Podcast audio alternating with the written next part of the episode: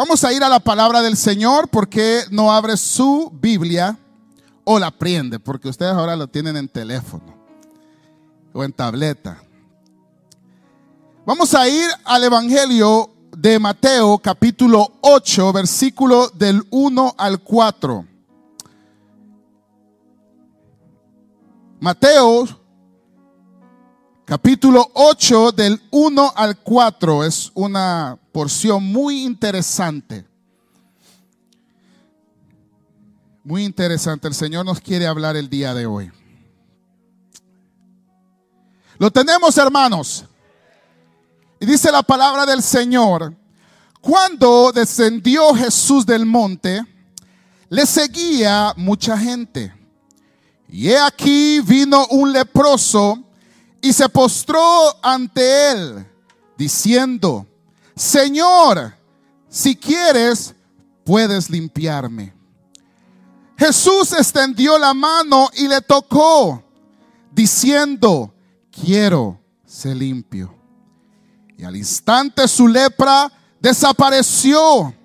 Entonces Jesús le dijo, mira, no lo digas a nadie, sino ve, muéstrate al sacerdote y presenta la ofrenda que ordenó Moisés para testimonio a ellos. Vamos a cerrar los ojos y le decimos, Padre, te damos gracias, Señor, en esta hora. Padre, porque hemos venido no solamente a adorarte y a exaltarte, Señor, pero hemos venido, Padre, para que tú seas el que hables a nuestra vida. Abre nuestro corazón, Señor. Abre nuestro entendimiento, Señor, para recibir tu consejo. Espíritu Santo, hay necesidades en este lugar. Quizás no han venido aquí al púlpito pero tú conoces cada necesidad que está en este lugar y que está en esos lugares que se están conectando por medio de YouTube o Facebook. Señor, tú conoces, Señor, la vida de cada uno de nosotros. Y tú traerás palabra que conmueva nuestro corazón al arrepentimiento o seguir procediendo como venimos sometiéndonos a tu presencia, a tu autoridad, Padre. Te lo pedimos en el nombre poderoso de Cristo Jesús. Gracias, Señor.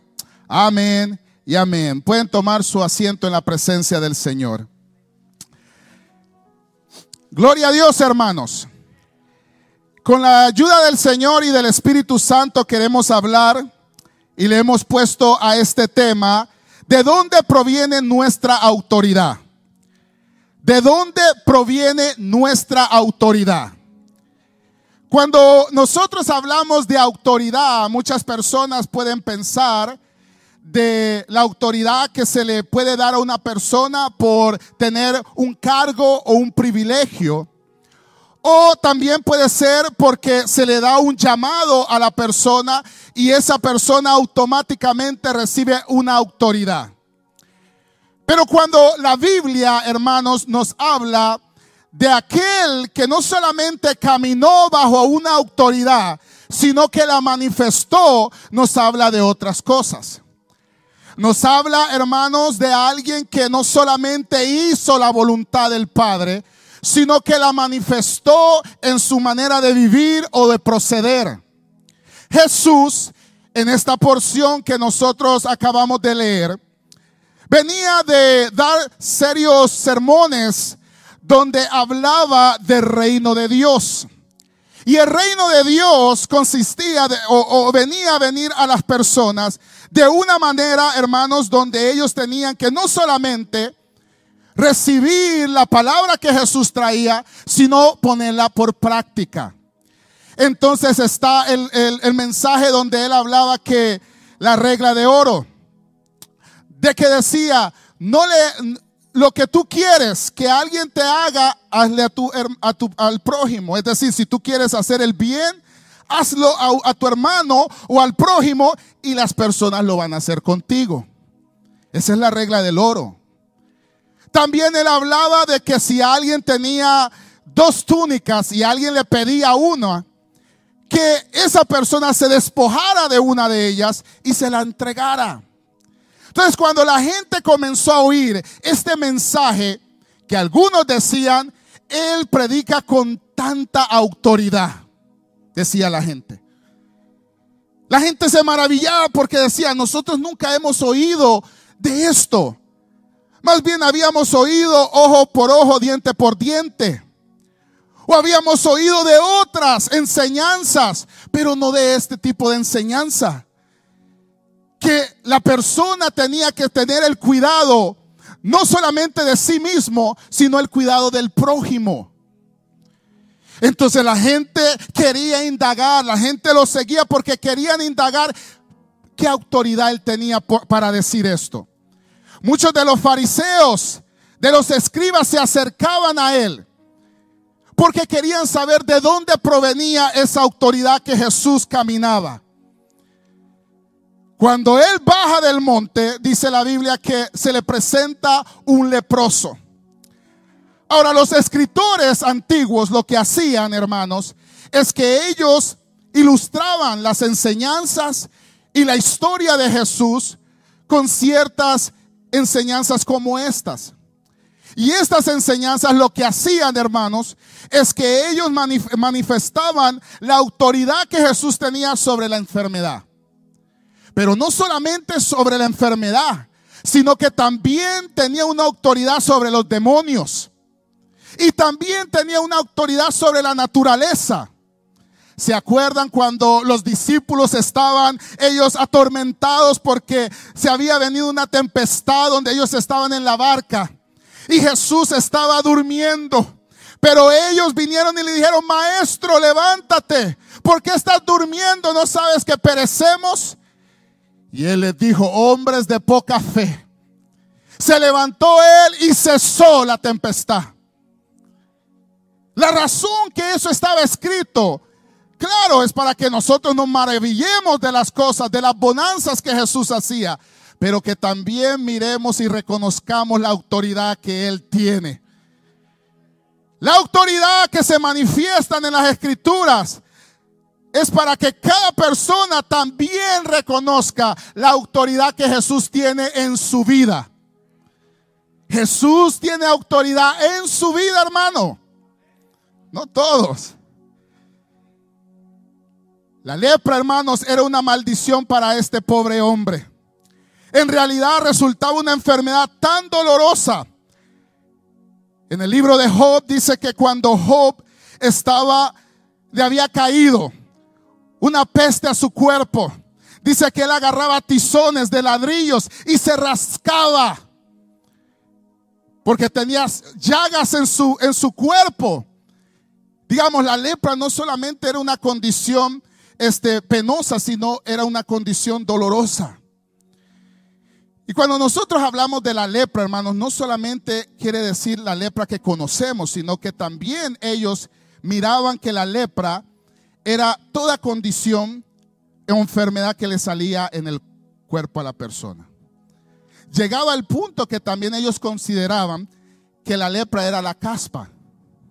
Lo que hay veces a muchos tienen, muchos hasta usan el champú Head and Shoulders. Y este no es un comercial. Pero usan eso porque la caspa, entonces ellos consideraban que ese tipo de enfermedad, que es una enfermedad, era lepra también. Entonces cuando ellos tenían esto, ellos tenían que hacer dos cosas.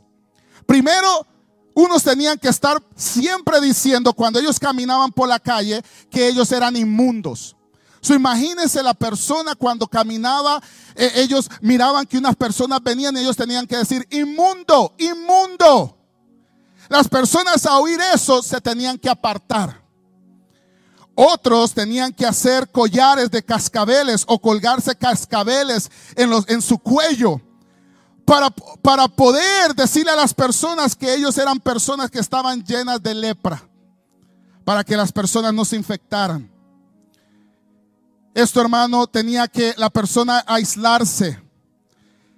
Era humillante y absolutamente doloroso. Y como era algo de la ley, hermanos, porque Dios lo había puesto en Levíticos capítulo 13, versículo del 45 al 46, Dios había establecido que la persona que tuviera esta condición tenía que ser aislado. ¿Y por qué Dios decía esto? Porque Él quería guardar al pueblo. Y para guardar al pueblo, Él tenía que aislar a esta persona para que no infectara a los demás. Porque al llegar a infectar a todos, el sumo sacerdote o el sacerdote a los levitas podían ser infectados y no podían hacerle culto al Señor. Estas personas que tenían lepra no podían ir al templo a adorar a Dios. Entonces muchos de ellos eran personas que tenían un corazón apasionados por el Dios de Israel. Eran personas que quizás ministraban, hermanos, la alabanza en, el, lugar donde se alababa a Dios en las sinagogas. Quizás muchos de ellos eran levitas o muchos de ellos eran fariseos o sacerdotes. Pero esa condición los privaba de poder ir a la presencia de Dios o ir al lugar donde se alababa a Dios. Entonces dice la escritura que cuando él vio descender a Jesús del monte, le seguía personas y él se acercó al Señor, dice la palabra. Y este valiente hombre se arrodilló delante de Jesús. Ahora, arrodillarse delante de Jesús implicaba dos cosas. Que él tenía que pensar bien lo que él estaba haciendo. Porque la gente sabía que él tenía lepra, porque él tenía todas las cosas que tenían que, que representaba que él era una persona inmunda. Segundo, era que él pudiera llegar a pensar que Jesús lo hubiera rechazado porque Jesús tiene la autoridad de hacer su voluntad y no la nuestra. Gloria a Dios. Eso es de entenderlo, hermanos, de que cuando Jesús va a hacer algo, lo hace porque Él quiere, porque es su eterna voluntad. Él no está al capricho de las personas. Él no está a lo que usted quiera que Él haga por usted, sino que Él hace lo que Él le eh, piensa que va a ser correcto para su vida. Entonces viene este hombre y se arrodilla. Pero mire las palabras de este hombre. Esto es lo que me impactó a mí cuando yo leía esto. Aquí, aquí usted no oye un hombre pesimista. Aquí usted no oye un hombre orgulloso. Aquí usted no oye a una persona que cree que, sus, sus, sus, posiciones o, o la estatura o el nivel económico que él tenga o como le está yendo en la vida venga con ese orgullo delante del Señor. No, no, no, no, no. Este hombre dijo, si quieres, me puedes limpiar. Gloria a Dios. Y mire, cuando Jesús oyó esto, eso le movió el corazón al Señor. Porque hermanos, hay veces nosotros venimos al Señor con arrogancia. Hay veces, hermanos, nosotros venimos como que es Él el servidor y nosotros los señores. Pero aquí este hombre sabía su condición y no le importaba si el Señor lo iba a rechazar. Él se la jugó, hermanos. Pero fue con la actitud correcta. Es que, hermanos, todo comienza cuando nosotros reconocemos delante de quién estamos. Todo comienza cuando nosotros reconocemos delante de quién estamos. Cuando nosotros reconocemos que el que nos salvó, el que nos libró del, del, mundo pecaminoso, es el que tiene autoridad sobre nuestra vida, entonces comenzamos a caminar de esa manera. Comenzamos a vivir de esa manera. Comenzamos a darle a Él de esa manera. Parece ser, hermanos, que hoy en día nosotros vivimos no entendiendo delante de quién estamos. Porque hay veces nuestra fe decae. Hay veces nosotros debemos de consolar a otros, queremos que nos estén consolando a nosotros. Cuando el Señor nos ha dado un espíritu de valentía y no de cobardía. Cuando el Señor nos ha dado un espíritu vivificador, hermanos. Pero mire, esto es curioso. que usted sí sabe cómo ir delante de las personas. Porque si usted le quiere ir a pedir aumento a su patrón, ay, usted toda la noche no, no, duerme porque está planeando cómo ir. Y usted dice, no, ¿cómo le digo? Y le dice a la esposa, mira, ¿y cómo le puedo decir vos? ¿Cómo se llama él, Rodrigo? decirle, Rodrigo, este, mire, yo... Y usted comienza a ver cómo le puede venir primero a proceder a su patrón para que le dé lo que usted está pidiendo. Usted viene con una actitud humilde. No creo que aquí hay gente que llegue a su patrón con una soberbia, hermanos. Y si lo hay, usted nunca va a recibir nada. Ni de Dios ni de los hombres. Porque usted tiene que reconocer delante de quién está. Y esa soberbia, ese orgullo que usted tiene, no lo ha permitido que usted mire la gloria de Dios ni la, ni la gracia que Dios le quiere dar con los hombres. Cuando usted habla con dignatarios, si usted aquí ha hablado con dignatarios, quizás, quizás ha hablado con el, con este, la persona encargada del país de donde usted viene. O ha hablado con un político. No le estoy hablando de que muchos de ellos son corruptos, sí. Pero usted que respeta, la autoridad que la nación le ha dado a esa persona. Y cuando alguien quiere pedir algo, va a donde, a donde esa persona. Y no van pensando que ellos me lo tienen que dar porque yo quiero. No. Usted comienza a planear cómo proceder a esa persona con autoridad. Fueron las palabras llenas de, de una tremenda fe que procedían de este hombre. Porque mire lo que dice Hebreos 11:6. Pero sin fe es imposible agradar a Dios. Porque es necesario que el que se acerca a Dios crea que le hay. Y que Él es galardonador de los que le buscan, hermanos. Todo aquel que sabe cuando llega al trono de gracia sabe a quién le está hablando todo aquel que sabe que el que le está pidiendo no es a un hombre de tal y cual, es al Dios soberano, al Dios unipotente, al Dios que vive y reina, hermanos. Cuando nosotros vamos con esa actitud, sabiendo la autoridad que el Señor tiene, entonces vamos en una actitud de humillación. Es que mire, tiene que ser lo opuesto. Digamos, usted va reconociendo la, la autoridad que tiene Jesús. Y como usted reconoce la autoridad que tiene Jesús, usted se va humillando más. Se va, se va humillándose, le va diciendo, Señor, si tú quieres me puedes perdonar, Señor. Señor, haz tu voluntad. Mi hijo está enfermo, pero Señor, es lo que tú quieras, Señor. Señor, no tengo trabajo y quizás este es tu propósito, pero Señor, haz tu voluntad. Cuando nosotros comenzamos a hablar con el Señor de esa manera, la mano de Dios comienza a moverse sobre nuestras vidas, hermano. ¿Se acuerda del centurión? El centurión cuando llegó, hombre de autoridad que era el centurión. Y digamos, los centuriones, los, los, que, los que tenían esa posición no eran cualquier persona, hermano. Esa gente era bien estudiada, bien entrenada. Y la autoridad que ellos tenían era contundente. Pero este hombre fue donde el Señor y le dijo, Señor, mi criado está atormentado, está enfermo.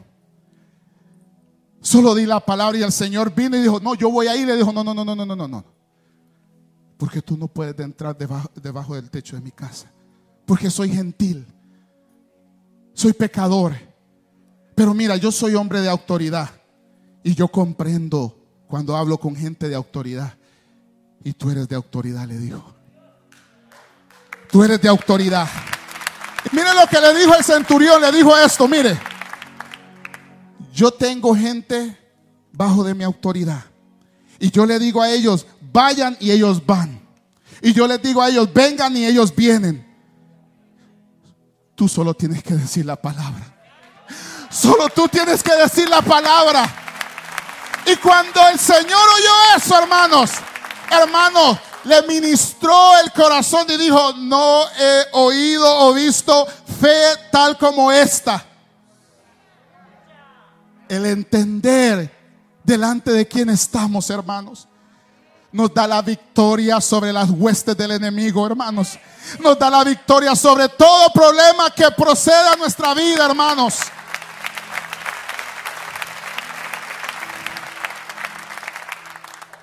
También probablemente tenía temor este hombre, como le decía, pasar, porque Jesús lo podía mirar por alto.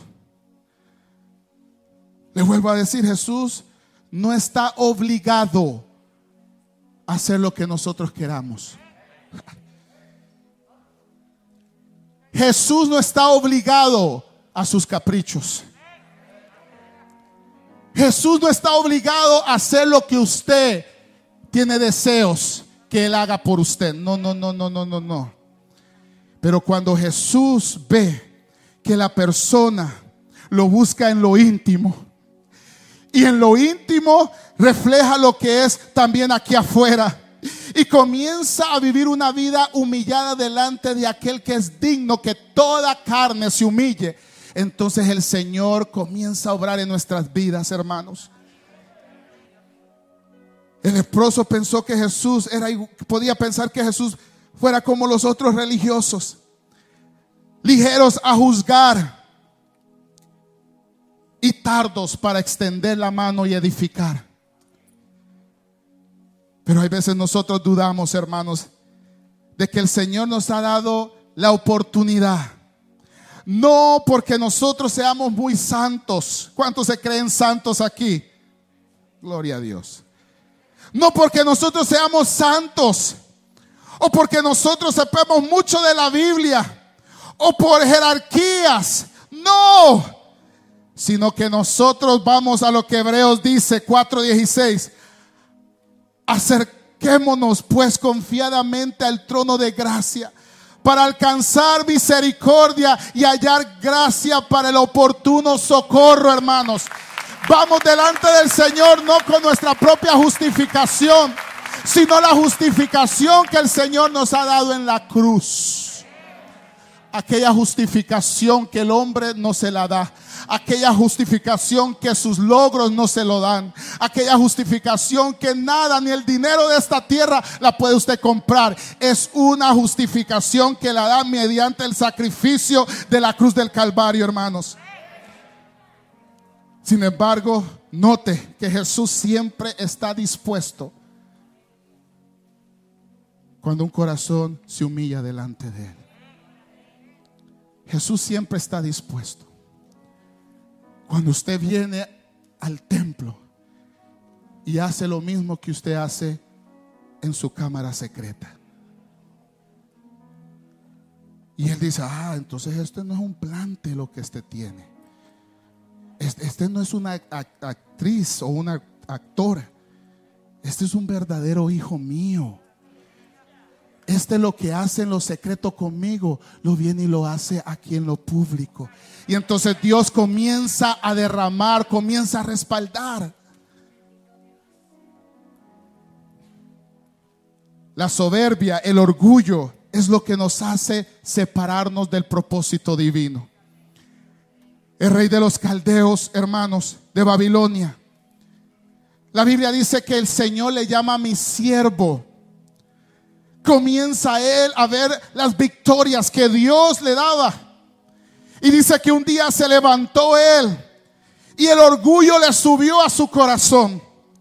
Y él comenzó a ver todo lo que él pensó que había construido con su brazo fuerte.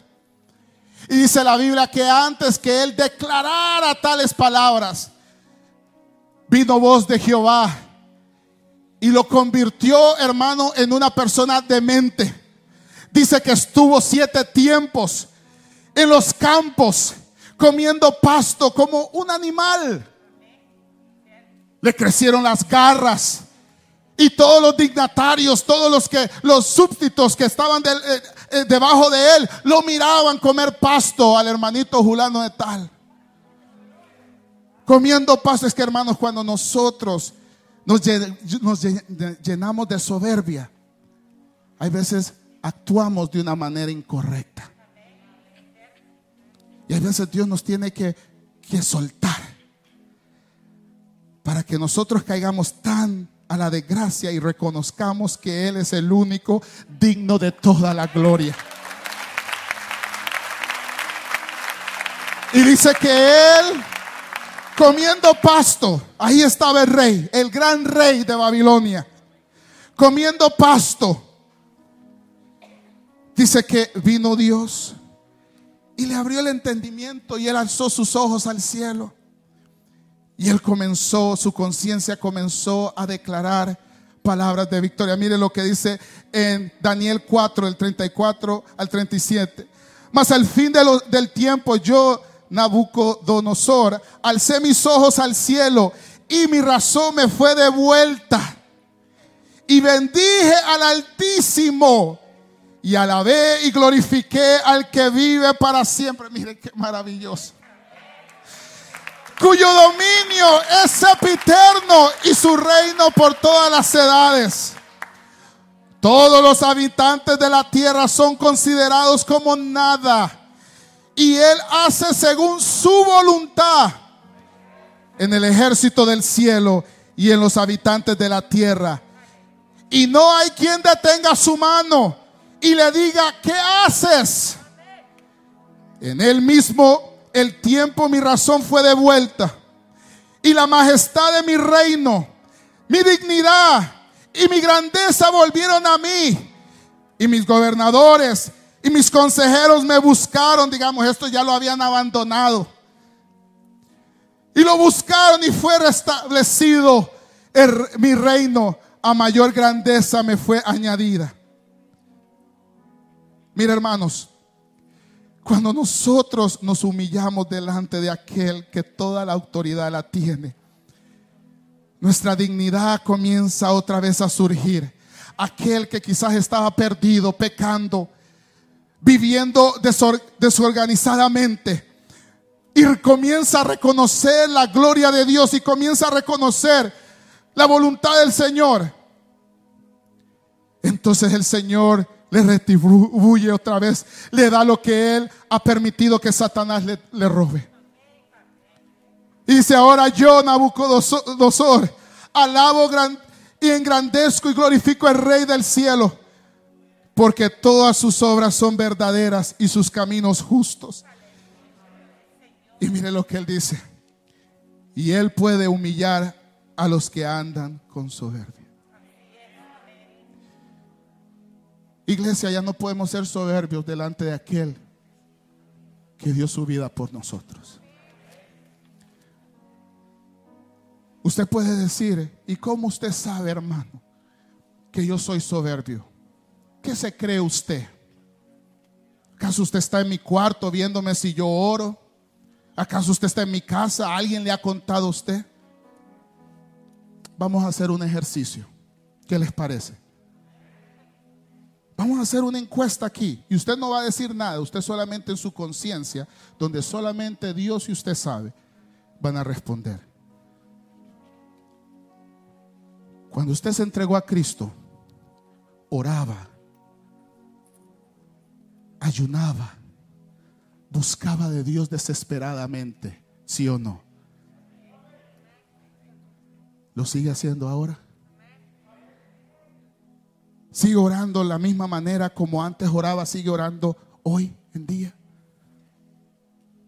Sigue leyendo la palabra de Dios, se apasiona por la palabra de Dios igual como antes lo hacía.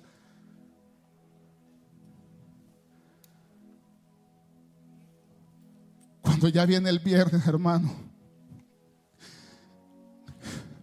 Cuando viene el viernes, hora de la célula, usted se apasiona y usted está, Señor, ¿qué voy a dar? ¿Qué voy a darle a la gente? Señor, Julano de tal va a venir, ¿qué mensaje quieres para él? ¿Qué palabra tienes para él? O ya es una carga para nosotros. Usted contéstese. Porque esa soberbia, el Señor, mire, si el Señor tiene un propósito con usted, Él lo va a humillar. Pero lo va a humillar para poder que usted reconozca y poder exaltarlo a Él. Y si usted pasa el examen, entonces el Señor lo exaltará a usted también. Entonces viene Él y reconoce que Él era un soberbio, que era un animal.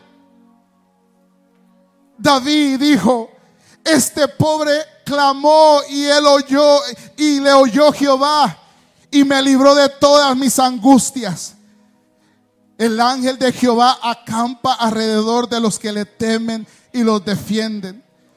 El Señor dice, hermanos, que muchos de nosotros vivimos amedrentados con miedo para hacer la obra de Dios porque no estamos clamando, no estamos buscando aquel que tiene la autoridad para que las transmita a nosotros, hermanos. Esa es la razón por qué nosotros no hacemos la obra de Dios correctamente. Porque estamos yendo a todo el mundo y no estamos siguiendo al que tiene la autoridad. Si nosotros nos volvemos al Señor, él se volverá a nosotros. Porque todo aquel que es tocado por el Maestro recobrará otra vez su dignidad y su identidad. Este hombre que tenía lepra, hermanos,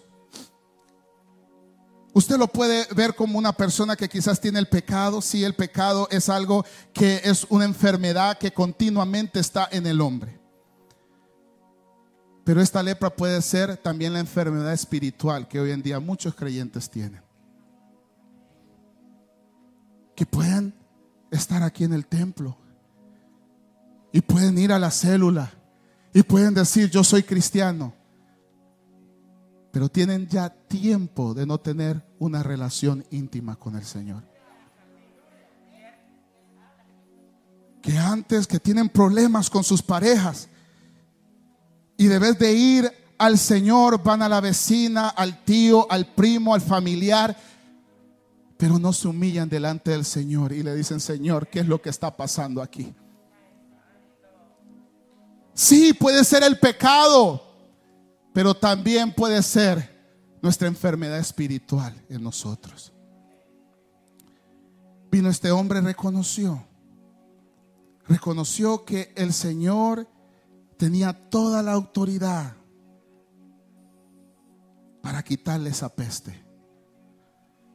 Nosotros no podemos seguir viviendo de la misma manera si no venimos delante del Señor y decimos, Señor, si tú quieres puedes quitarme esta peste que yo tengo.